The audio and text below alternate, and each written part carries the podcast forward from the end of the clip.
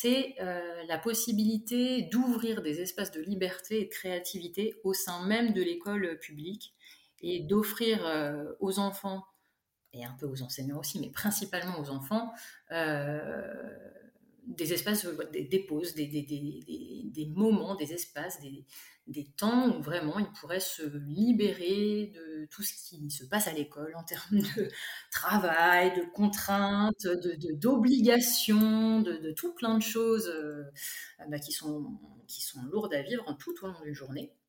Eh bien, euh, le jour où on a quitté euh, l'école et qu'on s'est réveillé, qu'on a fait notre première non-rentrée en famille avec mes enfants, et qu'on s'est levés tous comme des fleurs et que eh ben, on était hyper heureux d'être euh, nous, d'être là et de vivre ce moment vraiment hors temps, hors espace.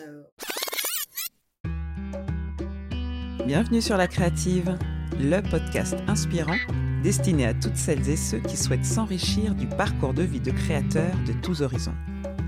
Je m'appelle Clarissa et dans ce podcast, je pars à la rencontre d'artistes, d'artisans, de créateurs. Ils viennent raconter le cheminement qui les a amenés à reprendre le pouvoir de leur vie grâce à leur super pouvoir créatif. Que vous soyez amateur, passionné, multipotentiel ou spécialiste, La Créative, c'est le podcast fait pour vous. Car il faut se le dire, nous avons tous un super pouvoir créatif. Bonne écoute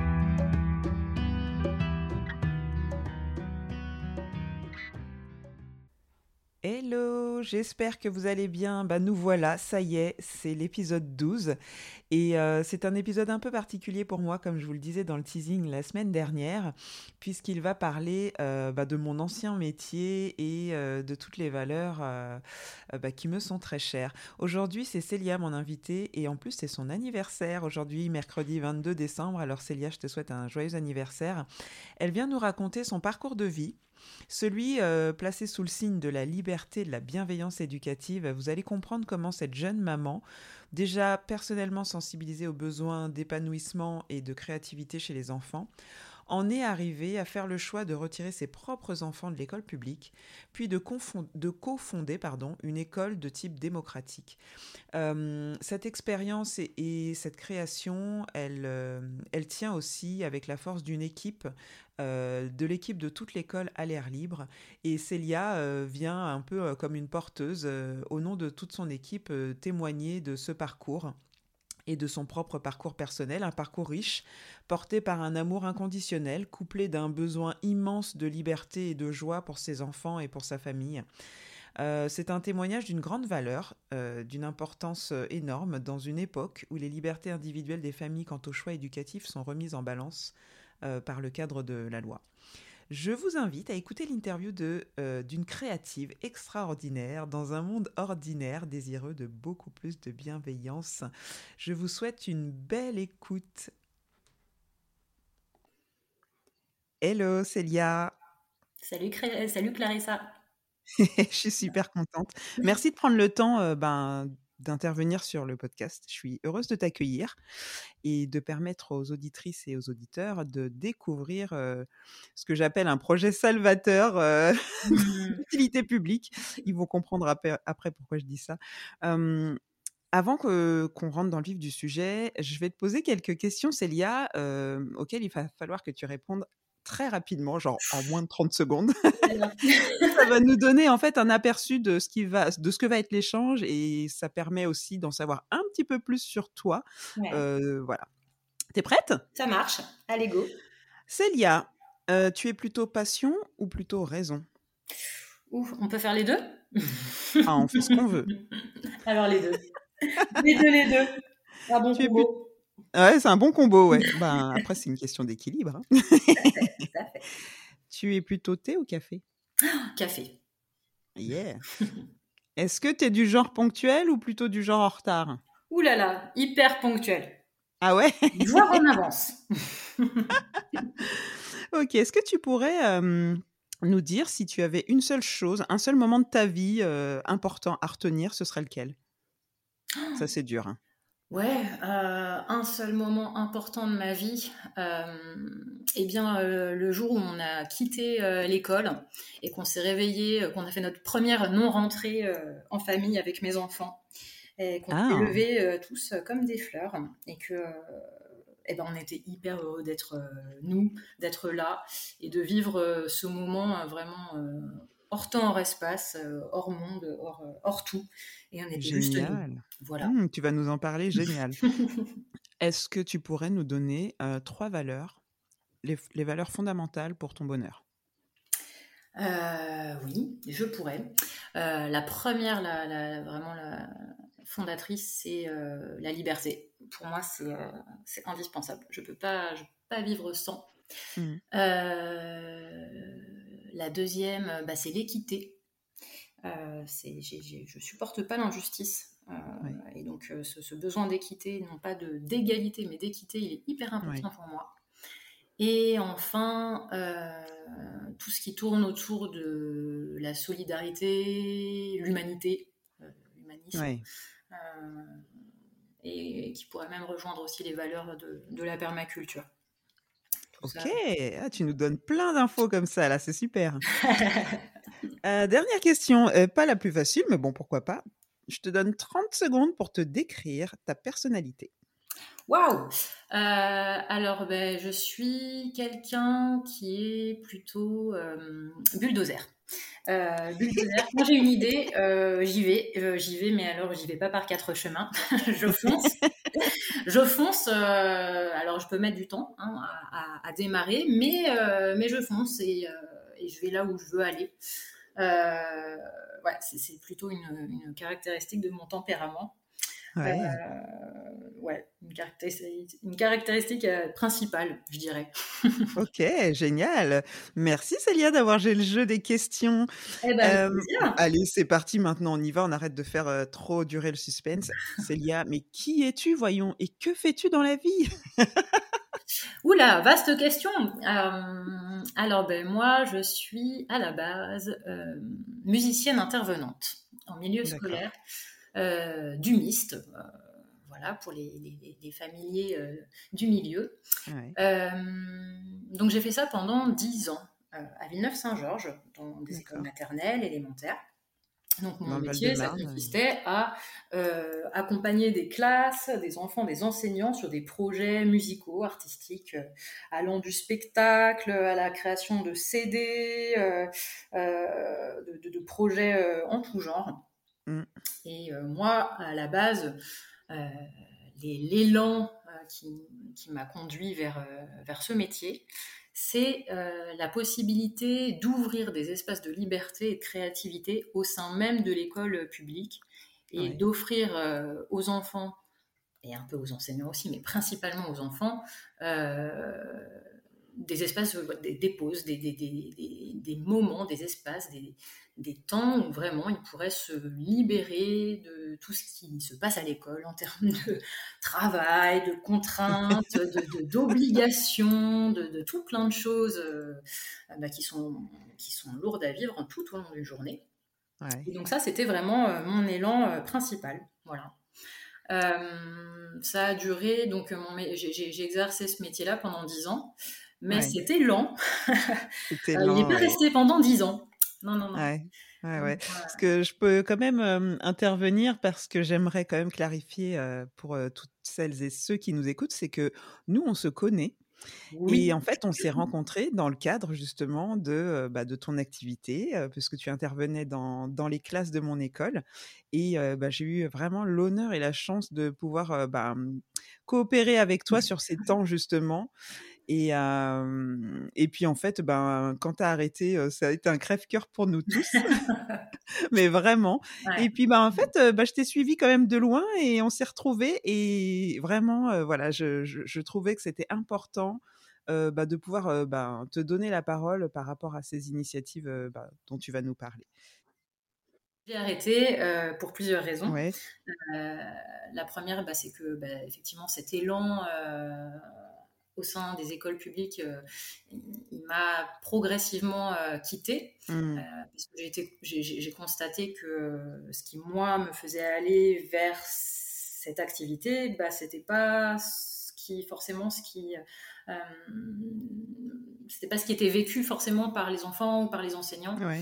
Euh, j'ai constaté que pour certains, certaines d'entre eux, euh, bah, la, possibilité, enfin, ces temps de, musique qu'on avait ensemble, c'était, ça, relève, ça relevait de la pause, de la pause vraiment euh, dans, dans, la journée, et que bon, bah, l'intérêt pour la créativité était, pouvait être limité. Et bah, du coup, ça me frustrait. Ouais, ouais, je comprends. Je ne connais pas trop, jusqu'à ce que bah, j'en discute avec certains enseignants qui me disaient qu'ils étaient écrasés par le par le travail, qu'ils étaient broyés par, le, par la machine éducation nationale et toutes les obligations qu'ils avaient, euh, euh, toutes les, enfin, voilà, les conditions de travail dans lesquelles ils étaient pour mmh. assurer euh, les programmes, les, délais très courts, les façons de faire. Enfin, voilà. Mmh. J'ai vraiment compris que c'était que pour eux, en fin de compte, la pause, elle était vraiment, elle, était vitale. Mmh. Sauf que moi, c'était pas, je voulais pas une pause. Oui, c'était pas, c'était pas juste pour meubler, quoi. Voilà, c'est ça. Mais en même temps, bon, bah, je comprenais que ça leur faisait du bien. Donc, quelque part, euh, au début, je comprenais pas, j'étais en colère. Et puis finalement, j'ai compris, j'ai accepté. Je me suis dit, bah oui, en fait, c'est évident. Mm. Je, serais à leur place. Euh, j'aurais aussi besoin d'une pause. Mm. Euh, voilà. Et puis, et puis bah, en étant intervenante, j'étais pas dans les équipes éducatives, et équipes pédagogiques. J'avais un rôle relativement externe. Mm-hmm. Euh, qui faisait que ben, j'avais pas forcément non plus la possibilité de dire euh, ou de faire euh, plus, notamment quand j'étais, j'ai pu être témoin de certaines violences éducatives ordinaires. Ah oui. Et, et en fin de compte, je, ma voix n'avait pas, n'avait pas de poids et je pouvais rien faire. Et j'ai fini par, être, par, ne pas, par, ne plus pouvoir être euh, témoin de. Je ne pouvais plus accepter cette situation. Ouais, Qu'est-ce que tu appelles euh, violence éducative ordinaire? Alors, euh, ben, tu peux parler librement, hein, t'inquiète pas. Ouais, un exemple tout à fait concret, sans, sans nommer pour moi, je, une violence éducative ordinaire, c'est une institutrice qui s'approche d'un enfant de moyenne section, mmh. euh, qui, qui, a beaucoup de mal à, encore à faire ses lacets, mmh. parce que c'est difficile, mmh. euh, et euh, qui, à qui ça prend du temps, vraiment du temps, et, puis bah, du temps sur le reste du groupe, et qui s'approche de lui, qui l'attrape par le col, et qui lui hurle dessus que... Bah, que qu'il est nul, que s'il n'y arrive pas, il est nul, hein, et qu'il embête tout le monde en plus. Enfin, oui, oui, d'accord à vraiment à hurler vraiment fort et euh, avec ce, ce, geste d'attraper par le col. Et moi, je, ça, je ne pouvais pas. je ne pouvais pas vivre ça et, euh, accepter ça. Pas, et on peut comprendre. on peut comprendre. D'autant plus que, bah, en parallèle, je suis devenue maman. ah oui, ça change beaucoup de choses, ça. Ça, c'est vrai. Et ouais, ouais, ouais, ouais. Je suis devenue maman. Euh, deux garçons, de, petits garçons de 15 mois d'écart. Ouais. et, euh, et, donc, euh, bah là, euh, j'ai constaté à quel point c'était formidable. Ils étaient formidables, mes enfants. Mais les enfants en général, quand ils sont, quand ils sont hors école, ils vivent avec une, ils ont une vitalité, un enthousiasme, une joie inépuisable. Et euh, surtout, là, ils ont un élan naturel pour apprendre. Et en plus, c'est efficace. Ouais. ça marche super bien. C'est ça, ça, c'est pas du rabâchage. C'est quand c'est le bon moment, euh, quand c'est de la meilleure façon qui soit pour eux. Euh, ça fonctionne, ça fonctionne merveilleusement bien. Ouais, c'est ça qu'on appelle respecter les rythmes et les besoins de chacun de toutes les façons. Bah ouais. Et le problème, c'est qu'il n'y a pas de recette pour ça. Non et comment, comment établir une recette euh, scolaire mmh. quand il ne peut pas de, de, de, base y avoir de recette mmh. en fin de compte. Euh, il y a autant de façons d'apprendre qu'il y a d'individus. Oui on a tous nos spécificités et c'est ça qui est formidable. C'est tout ce qui fait la diversité euh, euh, de l'humanité et qui fait que et qui fait qu'on grandit, qu'on qu'on évolue tous ensemble et qu'on se tire les, vers le haut les uns les autres. Oui, bien sûr, complètement. Mais du coup, euh, toi, quand tu as, constaté ça pour tes enfants, quel a été ton regard quand tu les as scolarisés à l'école, en fait? Eh bien justement, j'ai eu une grosse, grosse période de réflexion euh, juste avant l'école. Ouais. Euh, c'est vraiment eu la, ça, a vraiment été la phase euh, quand mes enfants étaient en âge préscolaire. ça a été tout un temps de questionnement, de recherche, de lecture et, et de rencontres. Ouais. Euh, parce que, euh, parce que j'avais peur. j'avais peur que mes enfants aillent à l'école, euh, de ce que je voyais à l'école par mon métier et de ce que je voyais à la maison de mes enfants. Mmh je me suis dit, mais non, en fait, quel gâchis, c'est pas possible, je peux pas laisser faire ça. Ouais, ouais tu te sentais impuissante en les laissant aller à l'école, quoi. Ouais, ouais, ouais. Et puis je me sentais pas, je me sentais pas moi-même. Je me sentais pas la mère qu'il connaissait, enfin qu'il connaisse, je, la Célia, la Célia maman, elle pouvait pas euh, et qui vivait avec euh, au quotidien avec ses enfants et elle pouvait pas, elle pouvait pas faire ça. Ah oui, d'accord. Elle pouvait pas leur faire ça. Euh, ce qui fait que, bah, du coup, on a choisi de pas les mettre avec mon conjoint, on a choisi de pas les mettre dans le, à l'école publique. D'accord. on a choisi de les mettre dans une école Montessori. D'accord. Qui avait pas très, très loin de chez moi. Euh, tout ce qui était justement respect du rythme de, l'enfant, des périodes sensibles, ça me parlait euh, plutôt bien. Mmh euh, tout ce qui était de, favoriser l'autonomie de l'enfant, de l'accompagner avec bienveillance, ça me paraît bien aussi. Donc, eh bien, on a testé, on a tenté, on, a fait deux ans d'école Montessori. Ouais. Et puis, bah, ça, ça s'est avéré décevant. Ah mince ah et Pour quelle raison? décevant. Pour quelle raison? Bah, je pense pour une question humaine, parce que euh, la pédagogie Montessori, le matériel Montessori, l'approche, la philosophie montessorienne, euh, je, suis, je, reste en accord. mais les personnes qui ont monté, qui avaient monté cette école Montessori, bah, ont appliqué ça comme une recette. Mmh. la fameuse recette. On a dit juste avant que bah, les recettes, ça marchait pas. Bah, c'est ce qui s'est passé en fin de compte. Euh, bah, ça n'a pas marché. Appliquer, euh, appliquer euh, la pédagogie Montessori en le restreignant au matériel, ben, ça ne fonctionne pas parce que c'est des petits humains derrière qui ont des besoins, qui ont des spécificités, qui ont des éléments créatifs, voilà. Et puis bon, voilà leur sensibilité. Ouais. Ah ouais, ce que, ce que j'entends bien dans ce que tu dis, c'est que tu n'es pas en soi, tu n'es pas contre tous, tous ces systèmes-là, mais c'est que mmh, les personnes qui sont bah, finalement derrière ces systèmes ne sont pas mmh. forcément toujours bienveillantes, c'est ça? Bah, c'est pas forcément de la malveillance. Hein. Je, je, pense que c'est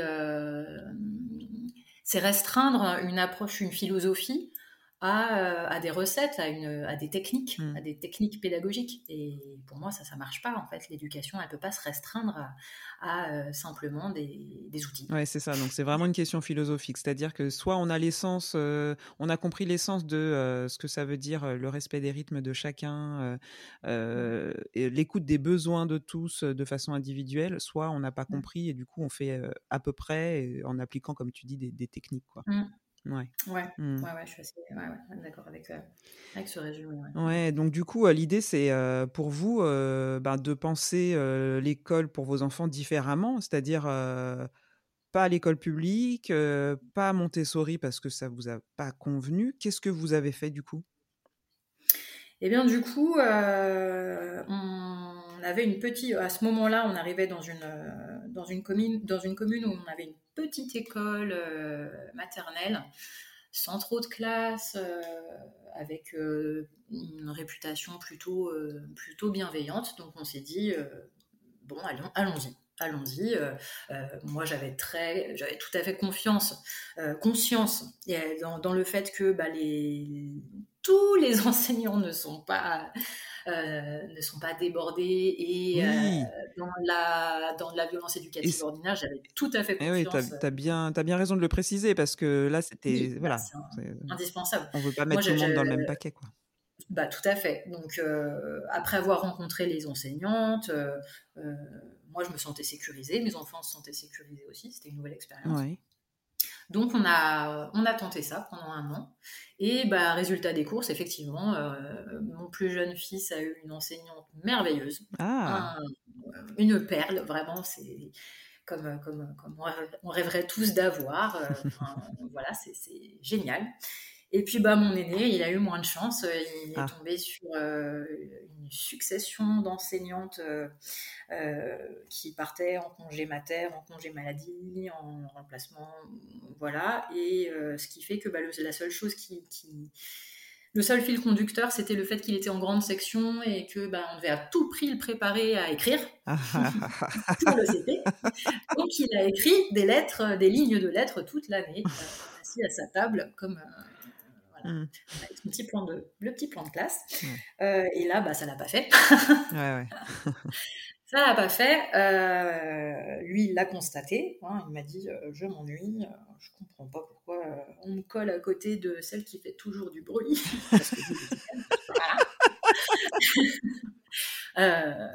vraiment. Et puis la cantine, c'est bruyant, c'est horrible. Ah ouais, il n'était pas bien. Là, vraiment, on, l'a tous vécu. Hein. on l'a expérimenté bien sûr. à nouveau en famille. Et, et puis on s'est dit que bah, la prochaine étape, c'était le CP et que bah, en l'état, c'était pas possible. Sous ce format-là, c'était pas possible. Le format, euh, le format, je reste assis à une chaise et puis bah, je, je, je, passe la journée euh, à, immobile, c'était pas possible. Ouais, là, tu pars vraiment du constat de, euh, de, de, la problématique que ça a réveillé chez tes enfants, en fait. Et là, toi, en tant que maman, tu t'es dit non, c'est pas possible. Déjà que à la base, tu espérais des choses différentes pour l'école, mais alors là, c'était mmh. pas possible, quoi.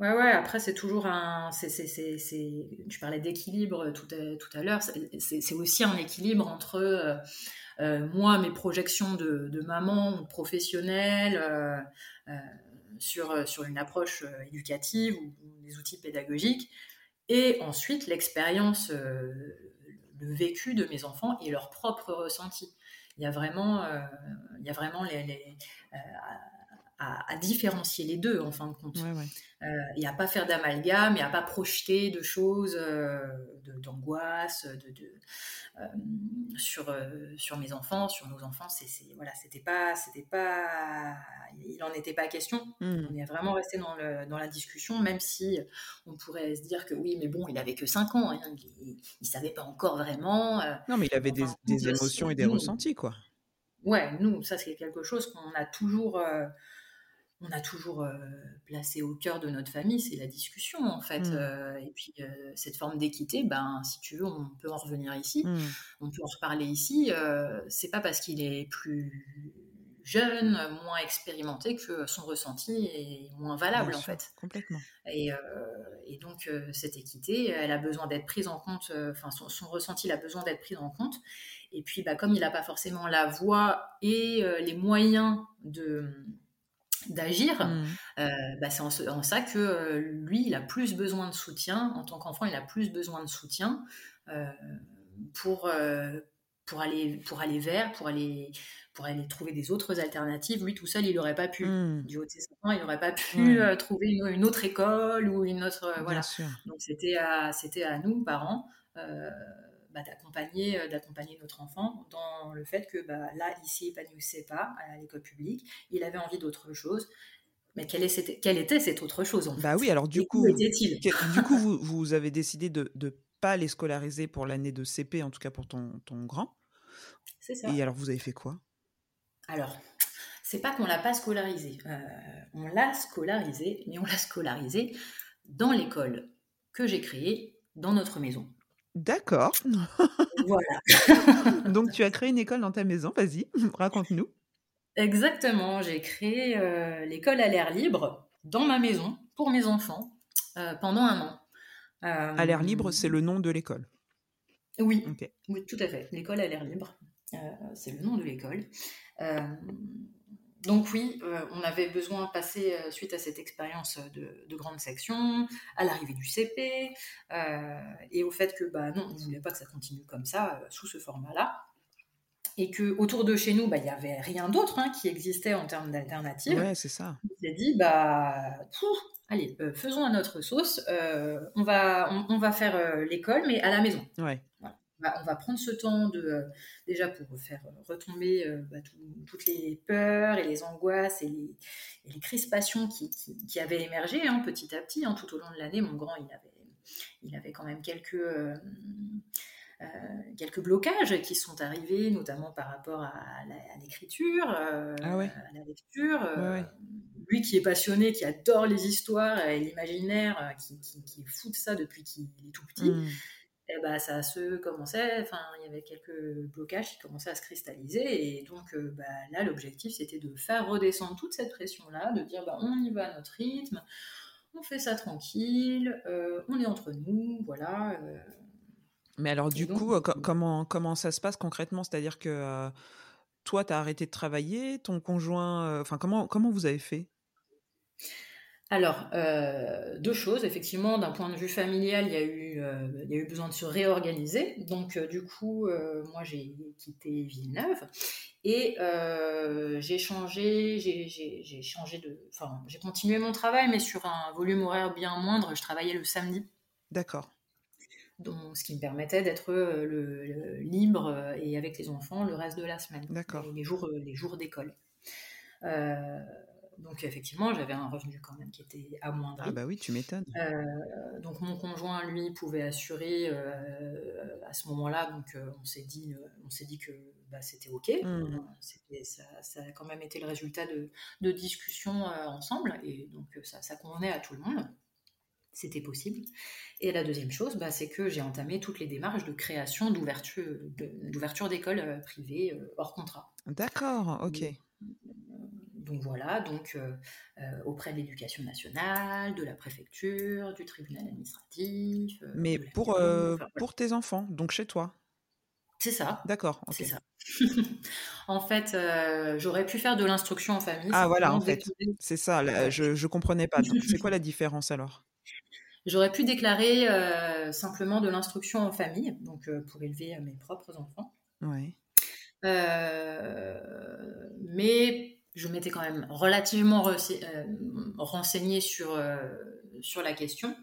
Et il s'avère que les, les contrôles de, de pour des familles qui font de l'instruction en famille mmh sont, sont assez assez stricts, assez virulents et peuvent être vraiment euh, difficiles à vivre à la fois pour l'enfant et pour la famille. D'accord. Euh, puisque, contrairement à l'école publique, quand un parent et quand il y a une inspection euh, en famille, c'est l'enfant qui est, qui est testé. À l'école publique, l'enfant n'est pas testé. Quand, mmh. l'institutrice, l'enseignante se fait inspecter, c'est elle qui se fait inspecter. C'est pas, c'est pas les enfants. Mmh.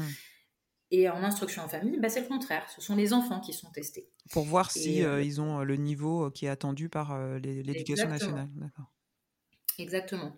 et puis bah, moi, c'est quelque chose qui m'avait, qui, me, qui, me rebutait assez. Que mes enfants soient, soient testés. Mmh.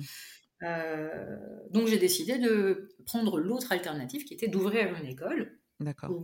À ce moment-là, ça serait moi en tant qu'enseignante, en tant qu'institutrice, euh, qui, serait, qui serait inspectée lors, de, lors du contrôle annuel.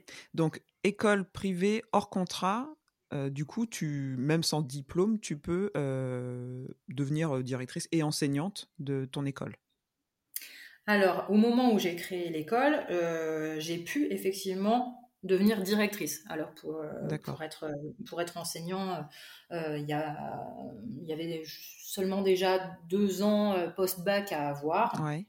Un diplôme de deux, deux ans post-bac. Pour la direction, j'ai pu l'apprendre aussi aisément. Maintenant, ça aurait été plus difficile puisque la loi a évolué ah. euh, et qu'il est nécessaire d'avoir 5 ans d'ancienneté en, tant que, euh, euh, en tant que directeur dans un, dans un autre établissement ou en tant que personnel encadrant. pour pouvoir, pour pouvoir ouvrir une école ou pour pouvoir enseigner? Pour pouvoir en prendre la direction. Ah ouais, d'accord. Ah oui, d'accord. La loi Gatel euh, qui a changé un petit peu les règles du jeu, qui a un petit peu durci, euh, ah durci les règles. Ouais, c'est plus contraignant là. voilà, donc c'est aujourd'hui c'est un peu plus contraignant pour les écoles qui souhaitent, euh, qui souhaitent ouvrir. Là, c'est aujourd'hui, c'est plus contraignant, effectivement. Mais alors, du coup, est-ce que tu pourrais rapidement nous expliquer ce que ça a changé pour vous quatre, finalement, ce nouveau mode de mmh. vie Quels ont été tes ressentis sur l'évolution et le changement au sein de ta famille? Ça a été hyper positif. tout le stress qu'on avait accumulé pendant, pendant la dernière, voire même sur les deux années de Montessori juste avant, il y a vraiment eu un déconditionnement qui s'est fait à ce moment-là sur, sur tout ce qui était les apprentissages académiques. Là où euh, en Montessori ou, euh, ou en public, on avait vraiment mis l'accent sur euh, le fait que bah, c'était sérieux, hein, c'était du travail, c'était sérieux, il fallait pas faire ça à la légère, que c'était important et que bientôt c'était le CP, donc foufou, fallait plus rigoler. Hein. Pas mal de pression en effet. Tout ça, Tout ça c'est redescendu, la pression elle est redescendue. et petit à petit, bah, ils sont retournés, mon grand est retourné vers les livres. Mon petit, naturellement, ah mon plus jeune, il a naturellement. Euh, lui, il n'a pas eu les blocages, donc il a continué. il a continué euh, sa, petite, euh, sa petite vie, ses petites explorations, etc.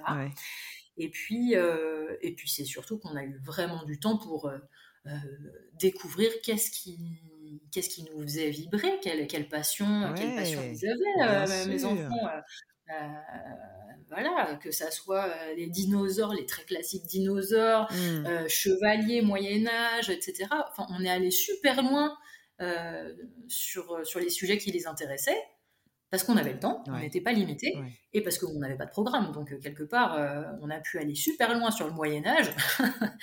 Ils sont hyper calés, et enfin voilà, en, CP, il était hyper calé sur le Moyen Âge. Je pense qu'on avait fait tout le programme euh, de toute la primaire.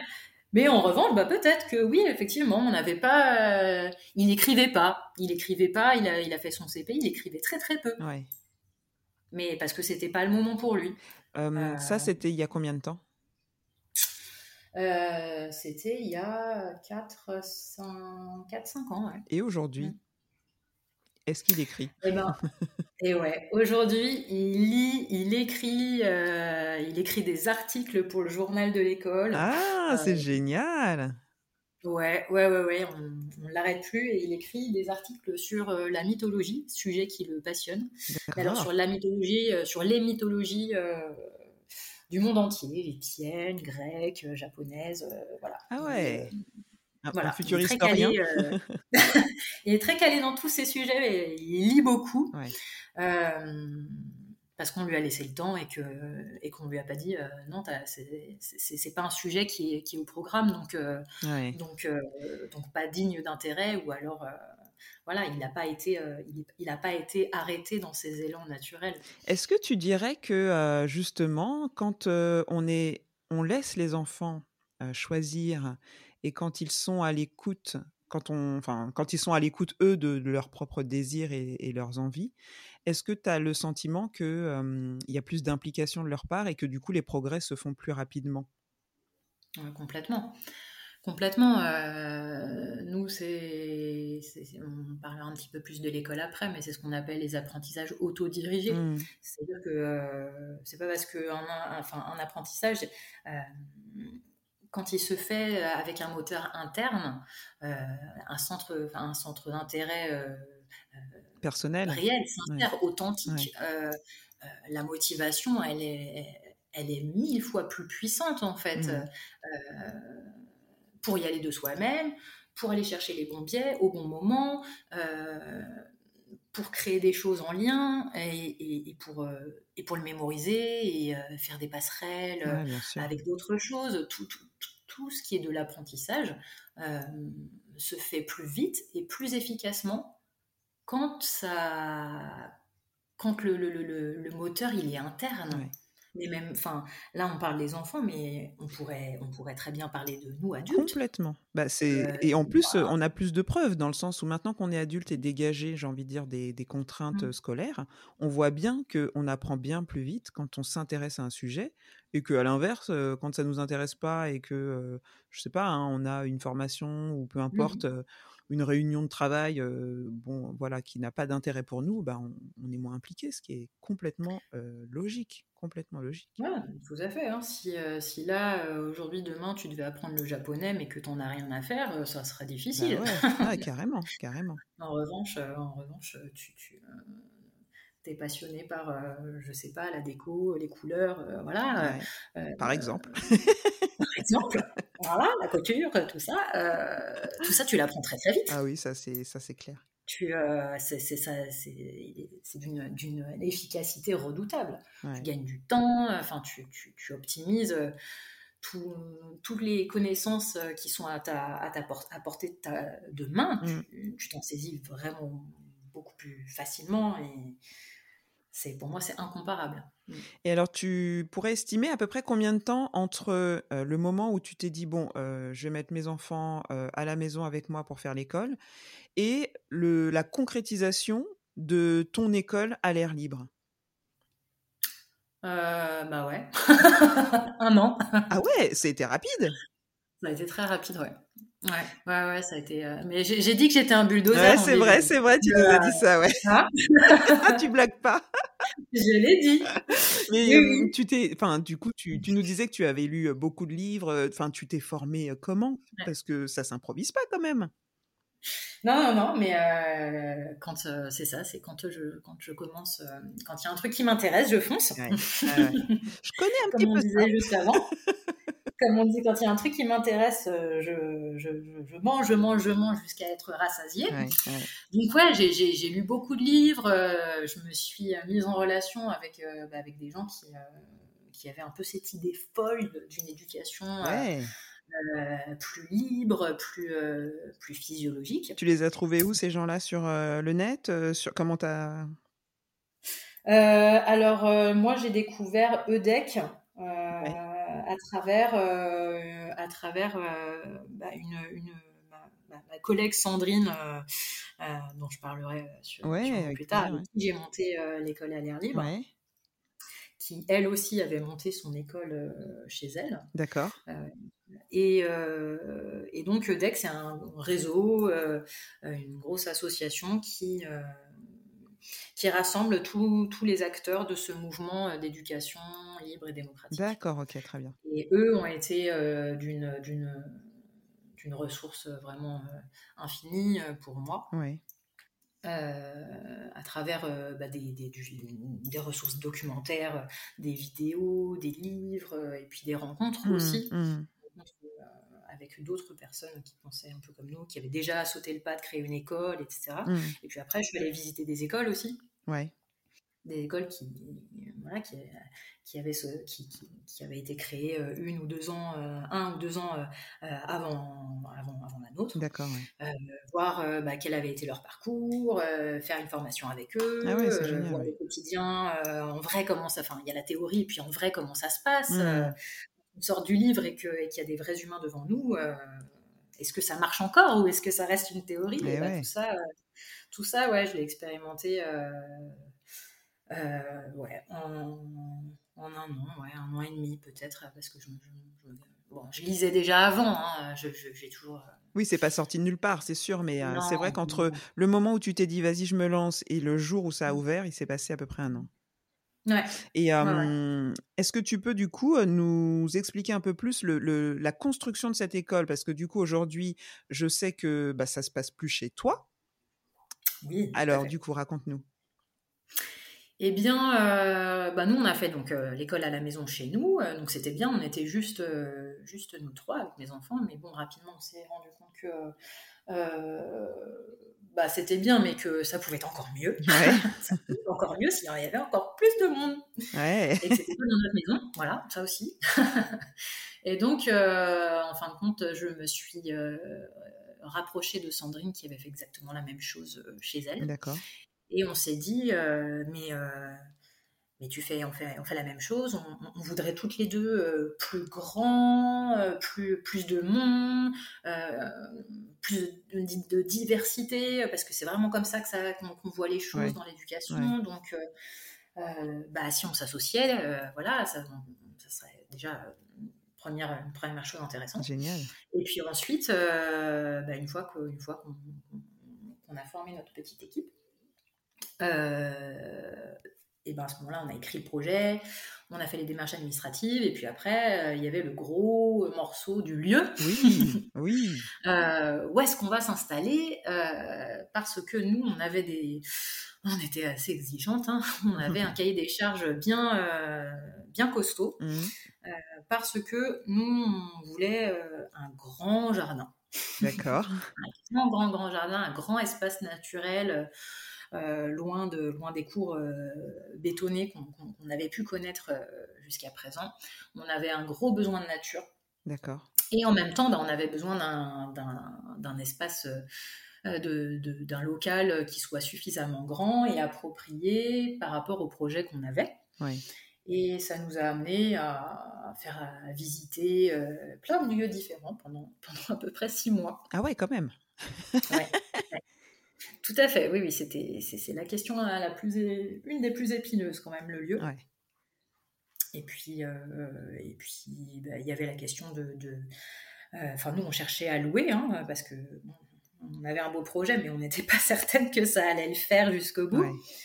Et, euh, et, puis, bah, c'était très compliqué. Donc, en final, quand on a trouvé la perle rare, donc là où on est aujourd'hui à Étampes, euh, donc une bâtisse, euh, une maison qu'on a transformée en école qui fait 230 mètres carrés, qui est euh, divisée en plein de petites pièces qui ont chacune une thématique. enfin voilà, c'était vraiment comme ça qu'on voyait les choses. Et un grand jardin de 3000 mètres carrés avec des grands arbres, des cabanes. ah, tu fais rêver là, hein, parce que ça, ça change de nos cours d'école. Hein. voilà, euh, ah, on voulait pas moi. ouais, j'ai eu la chance de visiter et en effet, euh, c'est juste le paradis, quoi. ouais, non, on est vraiment, on est vraiment, on est vraiment bien, on est vraiment bien. Et puis on est, euh, euh, à Étampes, donc on reste euh, sur la ligne C du RER. E D'accord. Ce qui fait que on a accès à tout ce, tout ce dont on peut avoir besoin en termes de sortie euh, pour aller sur Paris, pour aller voir les autres écoles. Pour, c'est, vraiment facilitant. c'est vraiment génial. Du coup, on est très, très, on est ravis d'avoir trouvé ce lieu pense qu'il nous attendait. Ah, c'est vraiment génial. Est-ce que tu pourrais euh, nous raconter une journée type dans la peau d'un enfant euh, élève euh, à l'école à l'air libre? C'est quoi sa journée quand il arrive et, comment ça se passe pour lui? Ouais. Alors juste, nous, on ne dit pas des élèves. Oui, j'ai mis entre guillemets sur ma feuille en fait. Bizarrement, je sentais que ce mot-là, il n'allait pas passer. oui, oui, nous, on ne dit pas des élèves parce que parce que parce que élève, c'est connoté, c'est connoté y a vraiment l'aspect de l'adulte qui élève les enfants. D'accord. Nous, on voit pas ça comme ça. Pour nous, c'est les, les, enfants, ils s'élèvent eux-mêmes en fait. Hein. D'accord. Euh, il, y a l'environnement, il y a le terreau tout autour qui fait que ça peut, ça peut s'élever, ça peut grandir, mais euh, mais on n'est pas là pour les mener vers euh, vers la connaissance. D'accord. Voilà. Ok. Et donc nous, on les appelle des membres, des membres de l'école. Ah ouais. Et on s'appelle parce que nous, euh, moi aussi, je suis une membre de l'école. D'accord. Moi, je suis une membre adulte et il y a les membres jeunes. Donc, pour la journée type, euh, bah, en fait, déjà, nous, on arrive, tout le monde, euh, tous les membres arrivent entre, 9h, entre 8h45 et 9h. Donc, on a un petit quart d'heure pour arriver. Et ensuite, bah, le temps de poser ses affaires, de poser sa lunchbox au réfrigérateur, euh, d'aller euh, papoter, dire bonjour. Et ensuite, à 9h15, on a notre euh, premier regroupement de la journée. D'accord. Parce que comme on va vivre bah, plusieurs heures ensemble, on, estime que bah, c'est quand même plus facile et, et assez judicieux de présenter, d'expliquer, enfin de, de, de, prévenir les autres de, l'état, de la météo dans laquelle on, avec dans laquelle on arrive en fait le matin à l'école. Euh, oui, la météo émotionnelle, tu veux dire. Exactement. Ouais, d'accord, ok. Ouais, donc on a notre petit tour de météo où chacun, bah, voilà, euh, est libre de, de, dire un peu comment il se sent, s'il est plein d'énergie ou si au contraire il est crevé. Ouais. Euh, voilà, ça, ça, nous donne quand même des, des, informations précieuses sur, le, sur comment on va faire pour vivre avec eux euh, tout au long de la journée. Et, et, puis on a un petit quad neuf aussi, inspiré de Freinet, pour les donc ce facultatif. Hein, c'est ceux, ceux, qui ont envie de raconter quelque chose euh, qu'ils ont vécu la veille, le week-end, dans les vacances, ou, une chose dont ils ont très hâte là prochainement. D'accord.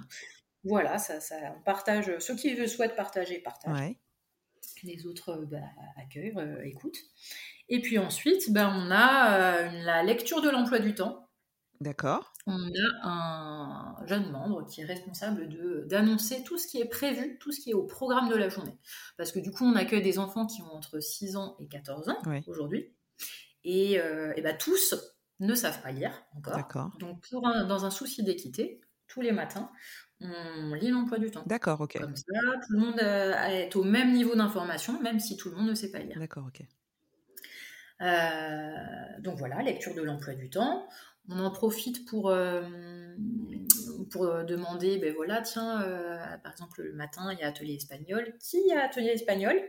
Parce que, parce que chez nous, les enfants choisissent les ateliers dans lesquels ils veulent aller. Hmm. Et dès lors qu'ils s'engagent, c'est à eux d'y aller. D'accord. Voilà. On, les, on sollicite au maximum l'autonomie, mais on sait très bien que l'autonomie, ça ne vient pas d'un coup de baguette magique, et que ça nécessite euh, ben, un accompagnement, et en fonction des spécificités de chacun, en fonction de l'âge de chacun, ben voilà, on a besoin d'accompagner ça. Donc le fait de demander, tiens, qui, qui est concerné par l'espagnol aujourd'hui?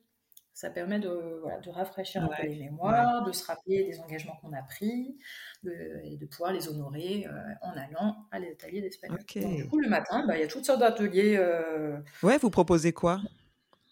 Alors ça peut, bah, on a des, on a du journalisme, on a de la, des maths, on a de la préparation du brevet, on a des sciences humaines, de la philo, des langues.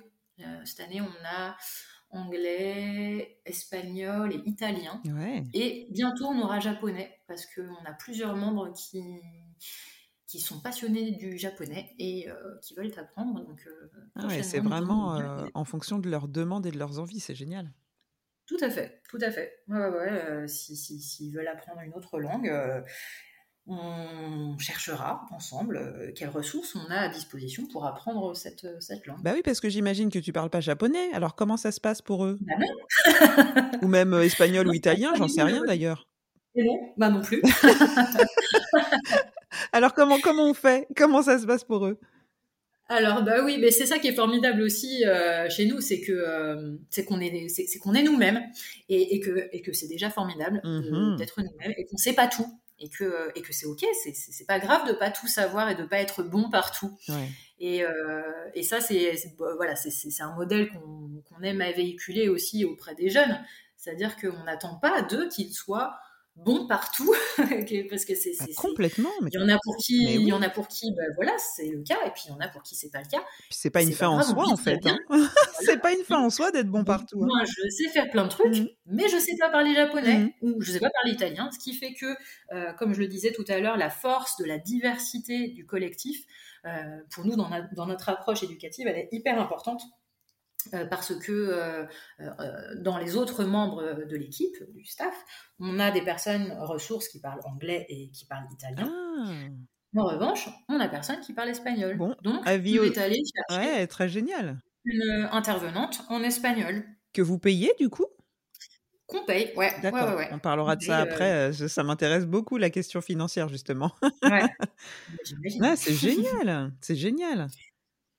Donc voilà, et euh, puis bah, pour le japonais, on a une maman, euh, une maman d'élèves, euh, de, membres, qui, viendra offrir ses services d'intervenante en japonais d'ici peu. Extra, extra. Bah écoute, c'est vraiment génial. Et J'imagine que quand vous avez ouvert cette école, il a fallu quand même ben, expliquer aux gens ce que vous faisiez, qui vous étiez. comment ça s'est passé? Quel accueil vous avez reçu de la part ben, des, familles, de la population? Enfin, je ne sais pas. Comment, comment mmh. vous êtes fait connaître? Alors, bah, toute, pendant toute l'année où on a cherché le lieu, fait toutes les démarches administratives, on a aussi fait des réunions publiques une fois par mois. D'accord. un petit peu partout dans le sud Essonne. On changeait de ville tous les mois pour aller présenter notre concept, notre projet. Ah ouais. ouais, ouais, ouais, ouais. On, voilà, on, organisait des réunions publiques. comment on les a tirées? Bah, On a mis un peu d'affiches, on a fait du, la com sur, euh, sur les réseaux sociaux. Hmm. Et puis après, bah, le, petit à petit, le bouche à oreille s'est mis en place, mais euh, ça a été, euh, ouais, ça a été une, drôle d'expérience. Ouais, bah, j'imagine, parce que bah, quand on n'a pas l'habitude, bah, un, de se mettre en avant, de prendre la parole en public, et là, il va falloir carrément défendre son bout de gras, c'est pas évident du tout. Oui et non, parce qu'en même temps, on n'a jamais été dans une démarche de, de convaincre. En fait. Euh, on, est vraiment arrivé en disant, ben, voilà, nous, on est, on est deux, deux, trois familles là. On, a une certaine approche de l'éducation. Aujourd'hui, les écoles euh, qui, qui, y a dans le coin ne répondent pas à nous, nos attentes. Mhm. Euh, donc, on a décidé de créer notre propre ah école qui répondrait. Hmm. Euh, on ne dit pas que c'est la meilleure école du monde, on ne dit pas que c'est euh, la solution à, tout, à tous les maux de, de, l'éducation, euh, l'éducation nationale. On ne dit pas ça, juste nous, on pense comme ça, voilà, on va le mettre en place, on va tâtonner, on va expérimenter, on va, on va vraiment dire qu'on se, se, se, ranger aux côtés des écoles innovantes mmh et parce que nous, ce qui est le plus important pour nous, c'est euh, l'enfant, c'est placer l'enfant au cœur de ses apprentissages. Donc du coup, ça peut nous emmener vraiment dans des, dans des très très loin, dans plein de, directions différentes. Toujours est-il que bon, voilà, nous on fait ça. Peut-être ça vous parle et euh, parce que vous avez, euh, vous avez des valeurs communes, une vision de, de, l'enfant qui est, qui est proche, ou peut-être pas du tout. Hmm. Et dans ce cas-là, c'est ok en fait. Il n'y a, pas on ne pas, on va pas euh, argumenter euh, et, défendre notre bout de gras. Il y a des choses qui ont été euh, difficiles à recevoir pour toi? De la part des, personnes à qui vous vous êtes adressé Des critiques ou tu vois ce que je veux dire? Bah, De la part des familles, on a eu peut-être de l'incompréhension. Mmh. Euh, mais pourquoi? Donc euh, c'est une école spécialisée pour les enfants qui sont qui n'ont pas le profil typique donc tous les 10, TDA, tout ça. Et, donc, hmm. et donc on leur a dit, bah non, c'est une école qui accueille tout le monde en fait, les, neurotypiques, mais aussi les neuroatypiques. En fait, on n'est pas une, on n'est pas une école spécialisée. Oui, c'est ça. Il ne fallait pas que les gens pensent ça. Ouais. Ouais, mmh. ouais, ouais. C'était pas, c'était pas, c'était pas ça le projet. C'était pas, c'était pas une école pour les décrocheurs. Voilà. Mmh. Et puis, bah, de la part, de la part de, de de, la commune, c'était euh, bah, c'était plutôt un gros point d'interrogation. Bah, qu'est-ce qu'ils font? Ouais, c'est qui ces gens-là? Qu'est-ce qu'ils vont faire ici, dans notre ville? Et puis, euh, et puis ouais, bon, on n'a pas eu, euh, on n'a pas forcément eu les, bras grands ouverts, mais on n'a pas non plus été embêtés ou quoi. Je pense qu'on se, se, côtoie mutuellement sans, D'accord. trop, trop d'interaction. Ouais, d'accord, ok. On en arrive à mmh, la petite rubrique confidence. J'aime bien cette petite rubrique parce que ça nous permet de creuser un petit peu plus. Aujourd'hui, Célia, est-ce que tu te sens légitime? Dans ton nouveau rôle, en tout cas dans l'action que tu mènes? Bah, bizarrement, oui. Euh, bizarrement, oui, je me sens euh, peut-être ma légitimité, je la tire du fait que je me sens hyper alignée entre ce que je pense et ce que je vis au quotidien. Hmm. Je pense que euh, cette légitimité, j'aurais peut-être pu, peut-être que ouais, je me sentais pas encore tout à fait légitime ou à ma place quand l'école était encore à l'état de, de, germe, de projet. Mais maintenant que je le vis depuis trois ans, euh, je peux que constater à quel point euh, c'est naturel, c'est pour les enfants, c'est génial. Ce que, ce que je vois des enfants qui sont à l'air libre ou qui ont quitté à l'air libre après un passage chez nous, mmh. c'est que c'est que ce qu'on fait, c'est du d'utilité publique en fait. c'est nécessaire euh, et pas que pour nos enfants, c'est nécessaire, c'est nécessaire, ça répond à des besoins de, de, plusieurs familles qui sont, euh, qui sont ici et puis des familles qui viennent de loin pour, euh, pour venir jusque chez nous. Oui. Qui, qui déménagent. Enfin, je veux dire, c'est ce qu'on fait, c'est et c'est indispensable. Et le rôle, la place que j'ai, euh, effectivement, je, je, l'occupe euh, en étant vraiment alignée. Et... Ouais. Ouais, ouais. De quoi tu as le plus peur euh, aujourd'hui?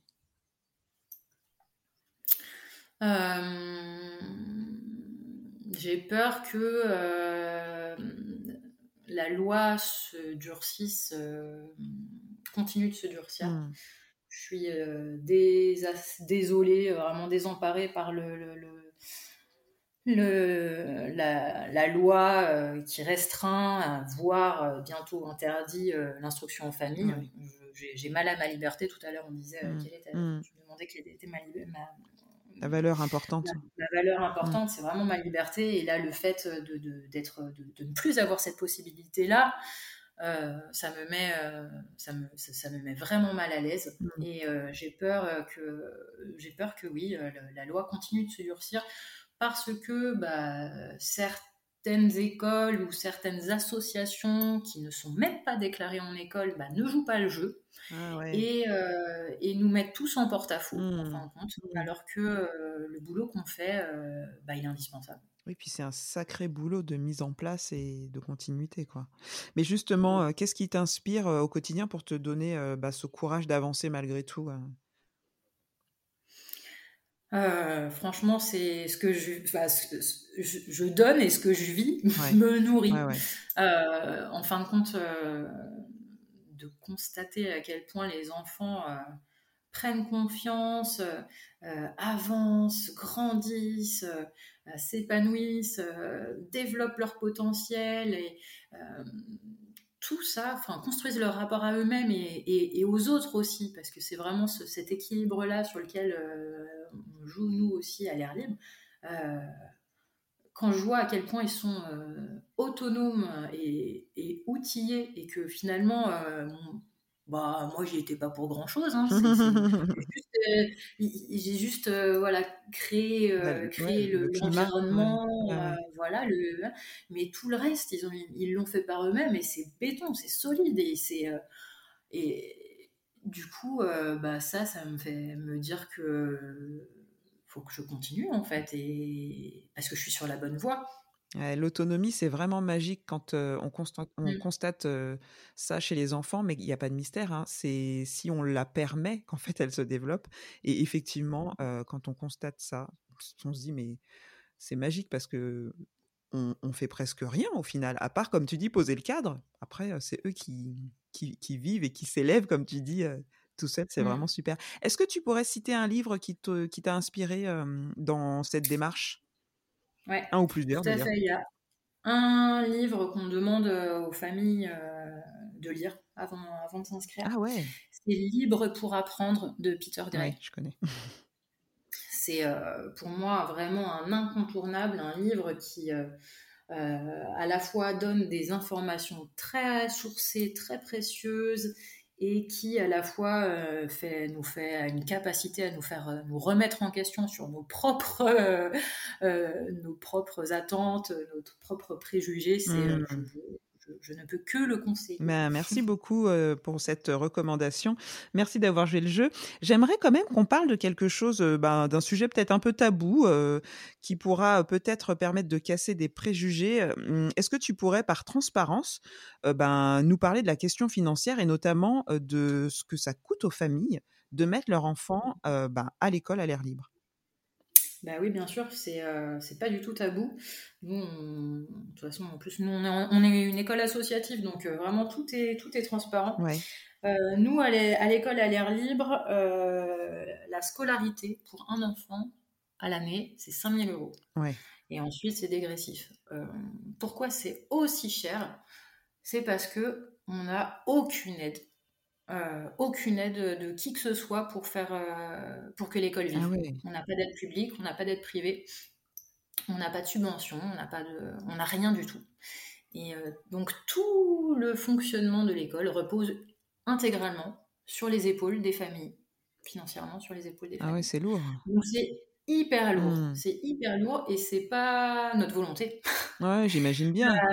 Euh, c'est pas notre volonté. Nous, euh, ça a toujours été un truc euh, assez difficile à, à accepter, Mmh. euh, que ça soit que ça soit aussi cher et que ça que les conséquences soient un, euh, une- vraiment une restriction euh, d'accès euh, Mmh. à, à l'école. Mmh. Parce que, euh, ben voilà, en fait, on a un loyer euh, de 3000 euros euh, mensuels. Mmh.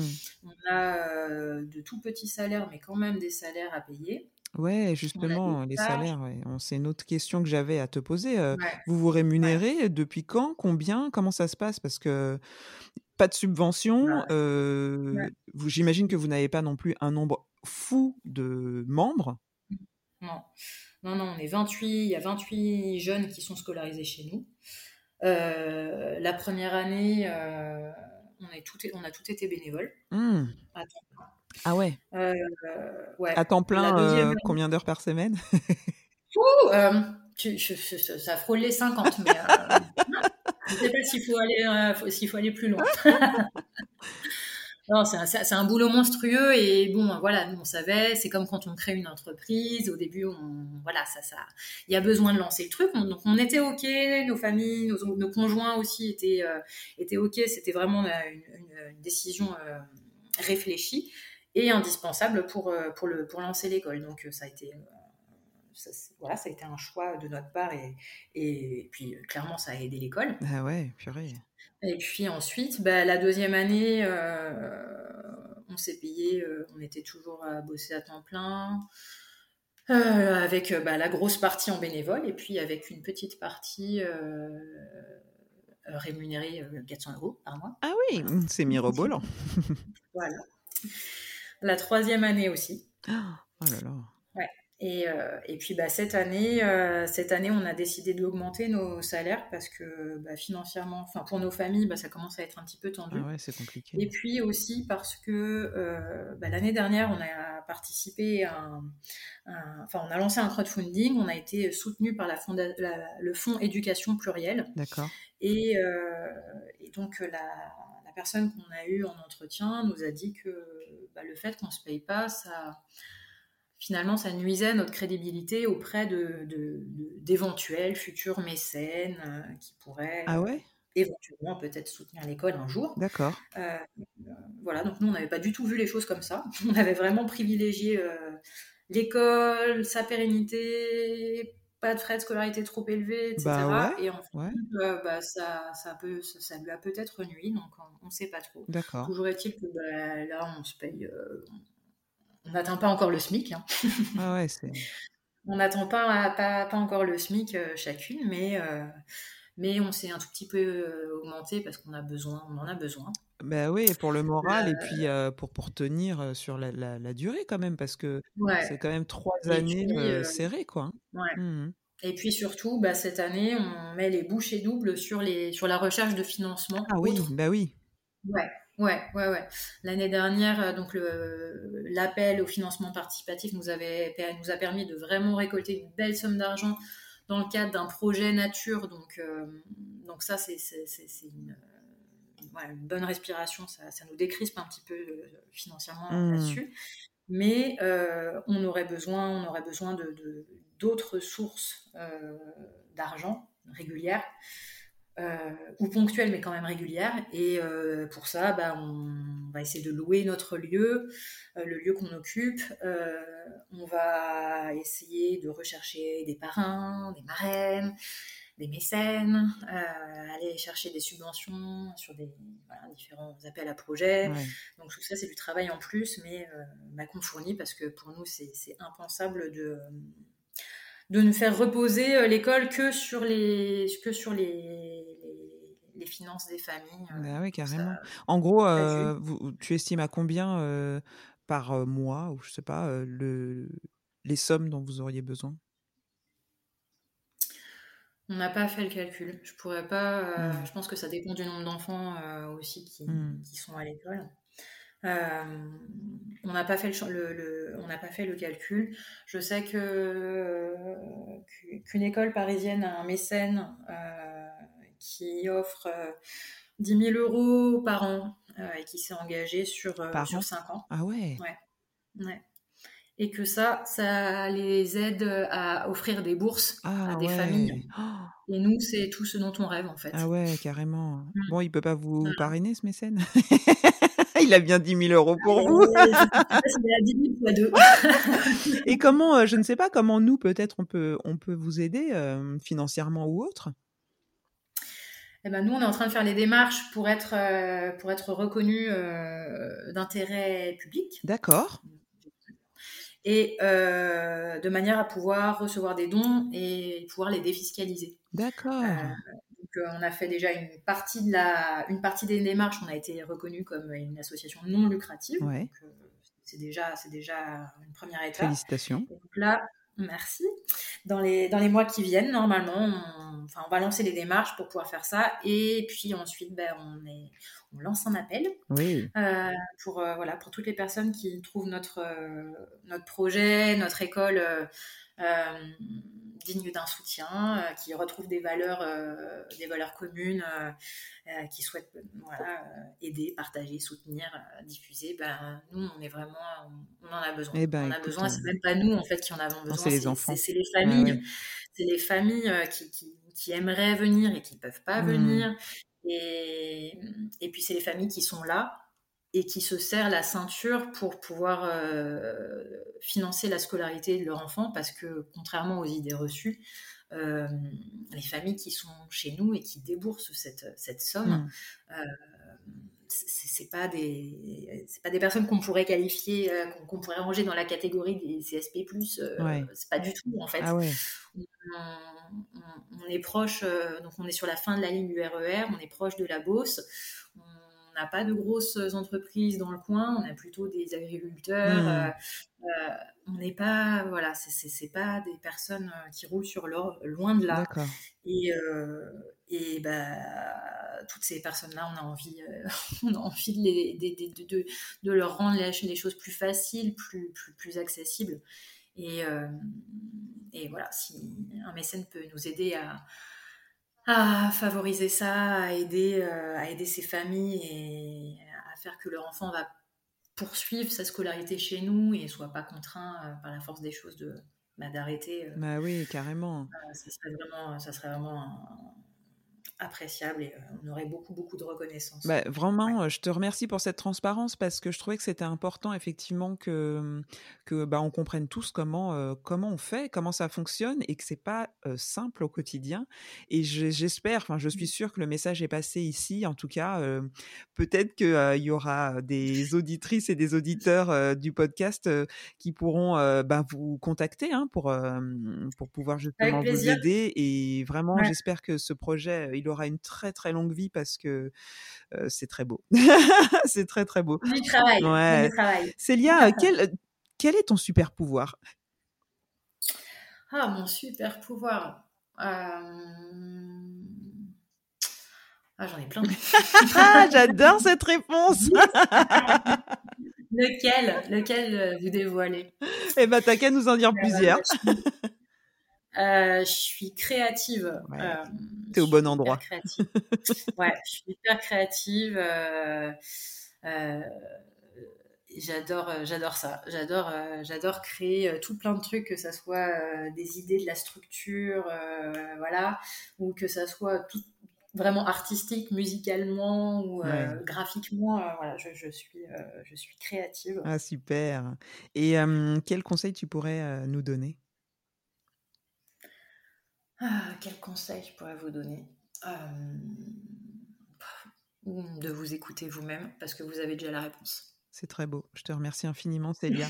nos auditeurs, s'ils veulent suivre ben, l'actualité de l'école à l'air libre, se rapprocher de vous, justement, comme on disait tout à l'heure, ou alors pour des inscriptions, ou pour des portes ouvertes, comment ils font pour vous trouver? Ben, on a un site internet euh, qui s'appelle www.alairlibre.com, D'accord. est attaché. Ok. Et une page Facebook, un compte Instagram. Euh, voilà. Google. Parfait. Eh ben écoute, euh, je remettrai tout ça dans le descriptif de, de l'épisode. Euh, je te remercie infiniment, Célia, pour ce précieux temps que tu m'as accordé parce que je sais que à, à l'heure actuelle, tu es enfermée dans un, une salle de l'école. oui, c'est bientôt le point journalier. Donc merci beaucoup pour ce temps précieux et euh, c'était c'était très instructif, vraiment très intéressant. Je suis ravie ravie de t'avoir donné euh, ben, la parole pour que tu puisses nous parler de ce super projet et j'espère j'espère, vraiment que ben, ça durera euh, le plus longtemps possible et que ça rendra heureux euh, de nombreuses familles. Voilà. Merci beaucoup, Célia. Merci. Allez, à bientôt. À bientôt. Et voilà, j'espère que l'épisode vous a plu. Et ben c'était la dernière, la dernière euh, créative de la saison 2. Il est temps pour moi de faire une pause parce que j'ai moi-même un projet très important à, faire grandir et à mûrir. Euh, je ne vous en dis pas plus pour l'instant, mais j'espère pouvoir vous en parler avec euh, beaucoup plus de précision bientôt. C'est un projet euh, d'une grande ampleur pour moi, qui me donne un peu le vertige, mais il est temps. Il est temps euh, ben, de passer à l'action, euh, enrichi et inspiré par les parcours de mes créatives. et ben voilà, c'est mon tour. Voilà, je vous souhaite de passer de belles fêtes.